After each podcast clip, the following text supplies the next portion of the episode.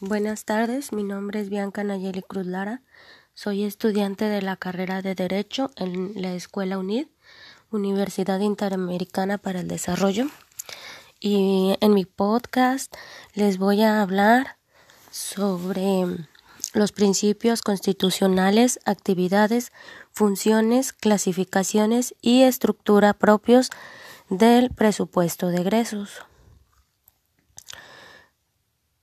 Como podemos este, ver, existen diversos puntos de vista sobre el particular.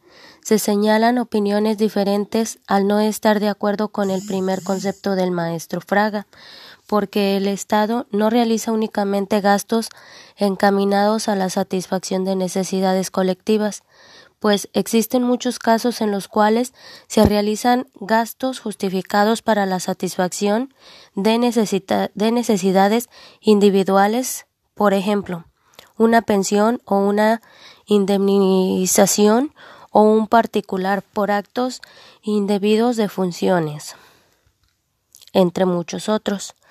El presupuesto de egreso especifica el monto y destino de los recursos económicos que el gobierno requiere durante un año para obtener los resultados comprometidos y demandados por los diversos sectores de la sociedad. En suma, el PEF es el documento jurídico y financiero que establece las erogaciones que realiza el gobierno federal entre el primero de enero al 31 de diciembre de cada año y se fundamentan en principios constitucionales que norman su formulación, su establecimiento y aplicación. Por ello iniciamos nuestro análisis comprendiendo estos principios. De igual manera, eh, podemos indagar en el marco jurídico.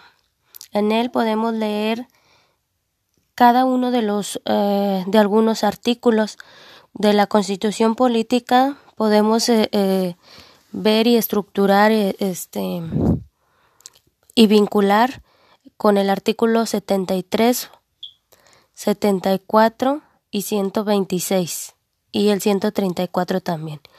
Ley orgánica de la Ley Orgánica de Administración Pública Federal, los artículos que podemos observar que están vinculados a esto sería el 12, el 23, 31 y 37. De la Ley de Planeación, los artículos 7 y 27. De la Ley Federal de Entidades paraestatales sería el artículo 70, 43, perdón, 50, 51, 52, 55, 59 al 65 y de, reglamento de la Ley Federal de, y de, entidades paraestatales sería el artículo 23, 24 y 29 al 34. De la Ley Federal de Deuda Pública sería el artículo 4, fracción 5, artículo 9 al 16 y el 23 al 26 de la Ley de Adquisición y Obras Públicas, artículos 7, 17, 27, 84 y 85. Por otra parte, como se ha revisado anteriormente, las dos principales fuentes tributarias son el impuesto sobre la renta, que pagan tanto las empresas como las personas por concepto de ingresos, y el presupuesto al valor agregado, el cual es el impuesto que pagamos cada vez que compramos algún producto y graba todo el valor que se le agrega a una mercancía en su proceso de producción. El gobierno también obtiene recursos a través de los bienes y servicios que, genera. Por ejemplo, las ventas de petróleo y algunas otras. Y otra fracción del gasto es la deuda de contrae, que contrae el gobierno. Antes del 15 de noviembre, el presidente envía su iniciativa de ley de ingresos a la Cámara de Diputados y Senadores.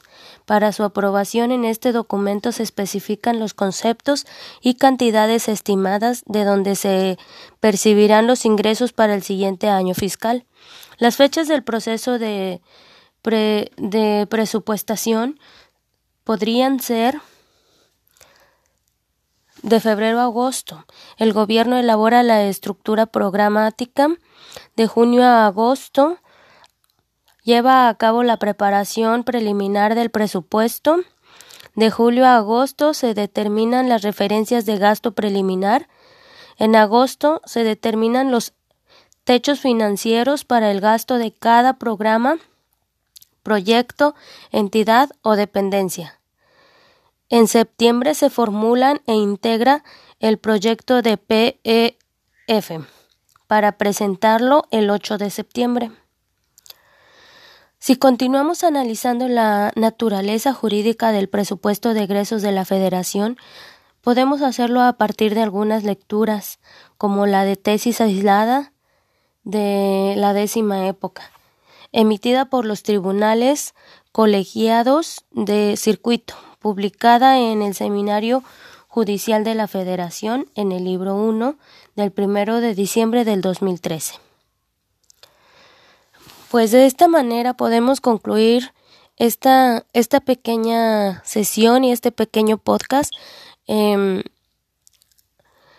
en la que hemos valorado el momento de aplicación del gasto público de su base constitucional y su ejercicio a fin de determinar su uso en el planteamiento y aprobación del presupuesto de la Federación. Nos vemos pronto. Gracias.